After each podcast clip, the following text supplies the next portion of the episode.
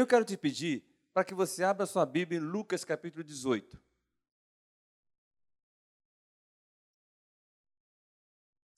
É, o título dessa mensagem, é, para que você possa se situar, quando eu começar aqui a conversar, é Os Determinados. Os Determinados. Então, é, nós hoje falamos isso, o pastor, é, como eu falei aqui, ele falou muito isso. E citou aqui duas passagens que eu queria, é, nesse esboço, estar falando sobre esse, essas duas passagens que ele citou aqui. E é muito interessante, né, como o Espírito Santo testifica. Lucas 18. Pode colocar para a gente, por favor? Contou-lhes também uma parábola sobre o dever de orar sempre e nunca desfalecer. Senhor, nós queremos te agradecer nessa noite e te pedir que o Senhor possa nos conduzir, Senhor, nessa palavra. Ser conosco. Nós te pedimos e te agradecemos em nome de Jesus. Amém. Pode sentar. Glória a Deus. Os determinados. E essa palavra aí, ela diz tudo sobre isso. Precisamos ser determinados. Se queremos ter vitória, se queremos ser abençoados, precisamos ser determinados. E o que é determinar? O que é ser determinado? Ser determinado é uma pessoa que é resolvida, estabelecida. Ser determinado é a pessoa que ela demonstra decisão. Ela é decidida. Ela é resoluta. Ela não tem dúvida daquilo que faz. E na minha versão, é, determinado, aqui é, foi o dicionário, tá? O Google. Mas na minha versão, determinado é aquele que coloca algo no coração e segue. Você colocou algo no coração de fazer aquilo e faz. E vai em frente. Determinados. Porque se você não colocar no coração, não acreditar que Deus vai fazer, você, se você não estiver vendo aquilo, não vai acontecer. Às vezes eu falo muito isso, as pessoas oram por curas, mas elas não estão vendo a cura elas não recebem, não têm fé que aquilo vai acontecer, só pede por pedir. Está todo mundo pedindo, né? Pede pai, mãe, filho, também sou da família, também vou pedir. mas, às vezes, você não recebe por causa disso. Porque você pede, mas não crê no que você está pedindo. Você está vendo pessoas sendo abençoadas, mas você não se vê sendo abençoado. Então, precisamos ser determinados. E é, neste tema, eu queria falar aqui, dar alguns exemplos de determinados. E o primeiro exemplo de determinado que eu tirei aqui são os filhos dos profetas. Os filhos dos profetas. Lembra dos filhos dos profetas?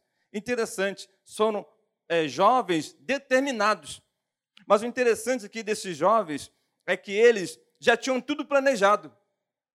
Eles já sabiam o que teriam que fazer, o que queriam fazer. Já tinha até o material preparado e quem também é, iria encabeçar o projeto. Já tinha tudo na mente deles. Se você ler essa passagem, você vai ver, estava tudo lá, as vigas, as estacas, a tenda, tudo lá, lona, e quem iria encabeçar? Ele falou assim, ó, profeta, vai conosco. Ele queria que alguém estivesse à frente. Determinado, aqueles jovens estavam determinados a se expandir, determinados a crescer. Mas o que aqueles jovens não esperavam é que o martelo viesse, o martelo, o, o machado viesse a cair no chão, na água. Às vezes você fica determinado em algo, mas você pensa que a sua força é que vai alcançar aquilo. É com a sua força, com a sua sabedoria que você vai alcançar aquilo que você está querendo. Mas aí, nós vemos aqui que esses jovens estavam todos confiantes, mas na hora o machado caiu.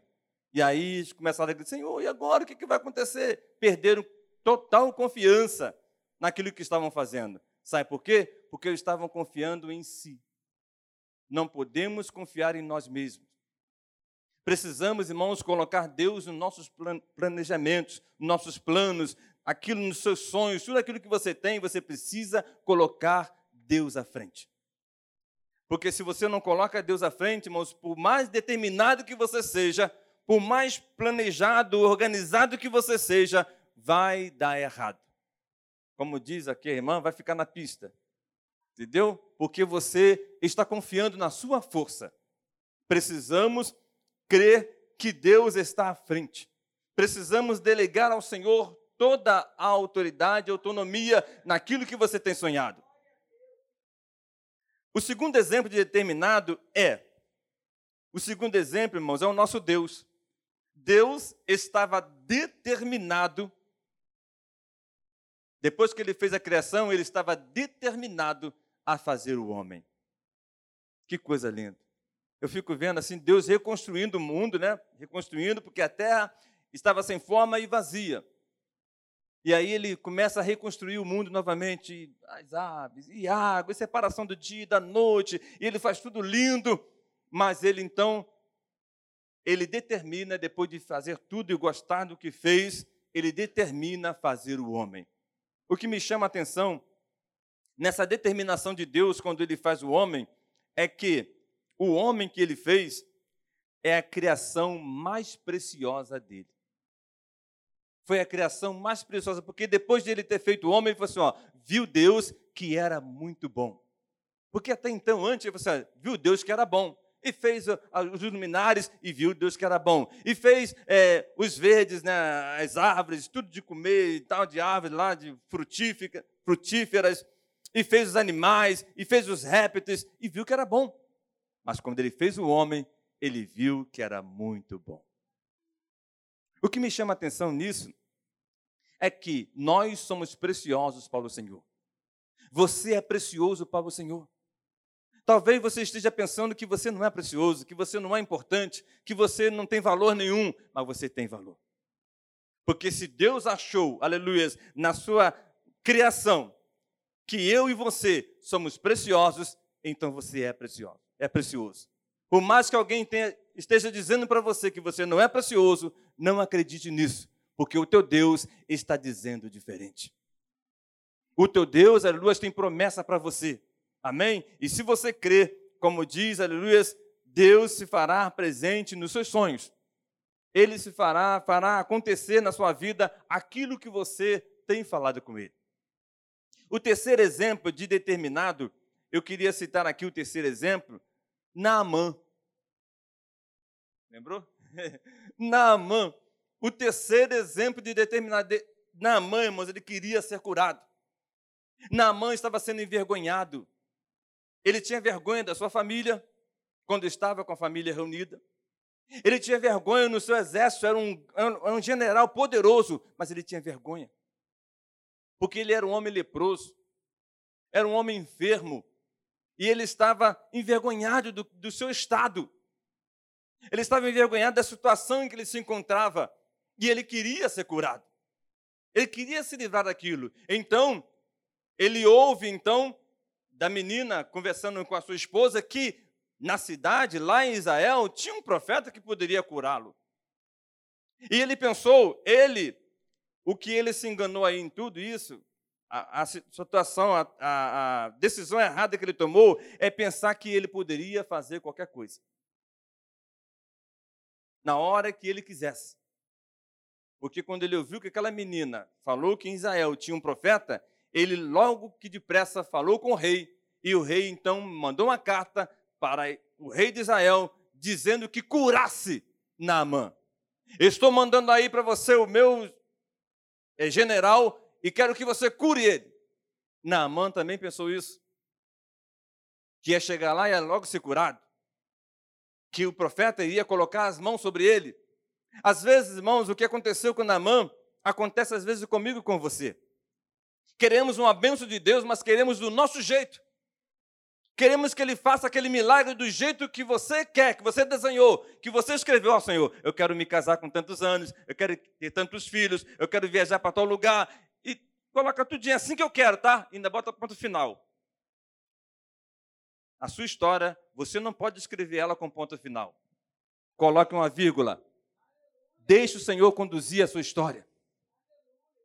Naamã pensou que ele poderia ser curado a hora e como ele quisesse. O profeta ia colocar a mão, iria clamar, ia sapatear. Não foi assim. Não é assim que Deus faz ele faz do jeito dele. A determinação de Namã foi errada.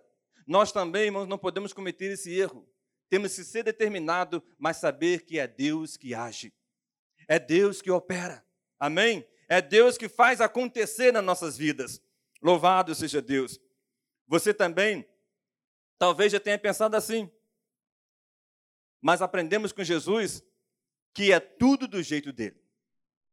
Para que o milagre aconteça, irmãos, precisamos ser dependente de Deus. Precisamos ter dependência do Senhor. Quando você tem dependência de Deus, Deus faz tudo. Aquele leproso chegou para Jesus e falou: Senhor, se tu quiseres, pode me tornar são. É assim. Se o Senhor quiser, a sua bênção, a sua vitória, a sua resposta vai ser se o Senhor quiser. E olha, irmãos, eu estou assim, ouço muito esse versículo e até na pregação domingo falei sobre ele, Jeremias 29, 11. E é isso mesmo. O pensamento de Deus a nosso respeito, irmãos, é pensamento de bem e não de mal. E com certeza, irmãos, Deus quer o melhor para mim e para você, amém? Ele nunca vai querer nada ruim para você.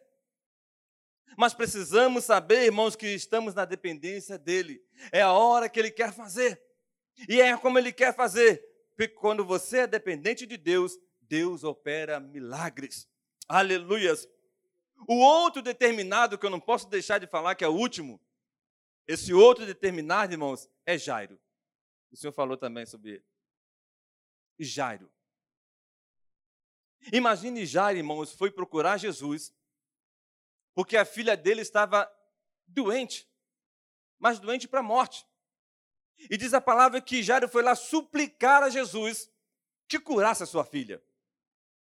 E eu aprendo, irmãos, e precisamos aprender com Jairo o exemplo que ele nos dá. Porque na trajetória que ele foi até Jesus, falar com Jesus, Jesus se prontificou a ir. E ele acreditou na palavra de Jesus. E foi com Jesus, foi embora. Mas no caminho, irmãos, aconteceu muitas coisas, muitos é, desafios e muitas coisas que pararam Jesus. E aquele homem não reclamou. Mas poderia ter alguma nota aqui, alguma coisa dizendo aqui, porque Lucas, Mateus, Marcos, nenhum deles relataram sobre isso, falaram nada. Que Jairo não reclamou. Porque se houvesse alguma coisa, como acontece, os sinópticos, eles sempre falam alguma coisa diferente um do outro. Mas dessa vez, ninguém falou que Jairo reclamou. Jairo estava, Jesus estava indo para a casa de Jairo, e Jairo foi com Jesus, mas no caminho teve que parar. Jesus, então, caminhando, ainda falou: Quem me tocou? Parou para perguntar quem havia tocado nele. Jairo, como eu já vi aqui alguns pregadores falando, Jesus, deixa para lá, vamos embora. Não, ele não reclamou.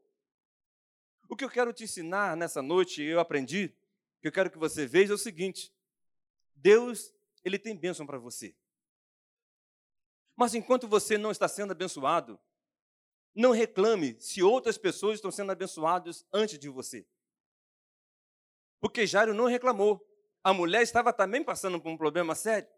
E ela tocou em Jesus, ela queria ser curada, e Jesus sentiu que ele foi tocado. Ele poderia dizer, Senhor, uma vez, vamos lá na minha casa, deixa essa mulher aí, ou quem te tocou, deixa para lá. Não, ele ficou esperando. Porque Jesus, irmãos, havia dado uma palavra para ele, sabe qual é? Eu irei. Eu vou contigo. Então, quando você orar, determinado daquela bênção que você quer, ouça a voz do Espírito Santo falando no seu coração. E se Deus falou que vai te dar resposta, se Deus falou que vai te responder, se Deus falou que virá ao teu socorro, se Deus falou que vai salvar sua família, o seu casamento, se Deus falou que vai te curar daquela enfermidade, confie. Ah, pastor, já estou sofrendo há muito tempo com isso e nada. Eu já vi lá irmão, o irmão A, o irmão B foi, foram curados e eu ainda não fui. Calma. Deus não falou que vai curar? Então calma. Espere. Fique tranquilo, porque Deus te dará a resposta. Ele será contigo. Se você crê, se você crê, essa é a palavra de Jesus. Se você crê, mesmo que esteja demorando, se você crê, você verá a glória de Deus. Em nome de Jesus, igreja, irmãos, vamos ser determinados. Você crê? Eu creio. Eu creio. Você está determinado a ser abençoado. Eu creio que eu estou determinado a ser abençoado. Que você está determinado a ser abençoado nessa noite. Para isso eu preciso crer. E se você crer, você verá a glória de Deus. E se você crê, assim como eu creio que Deus é poderoso para me responder tudo aquilo que eu estou precisando, se você crê nisso também, aleluias, nós seremos abençoados.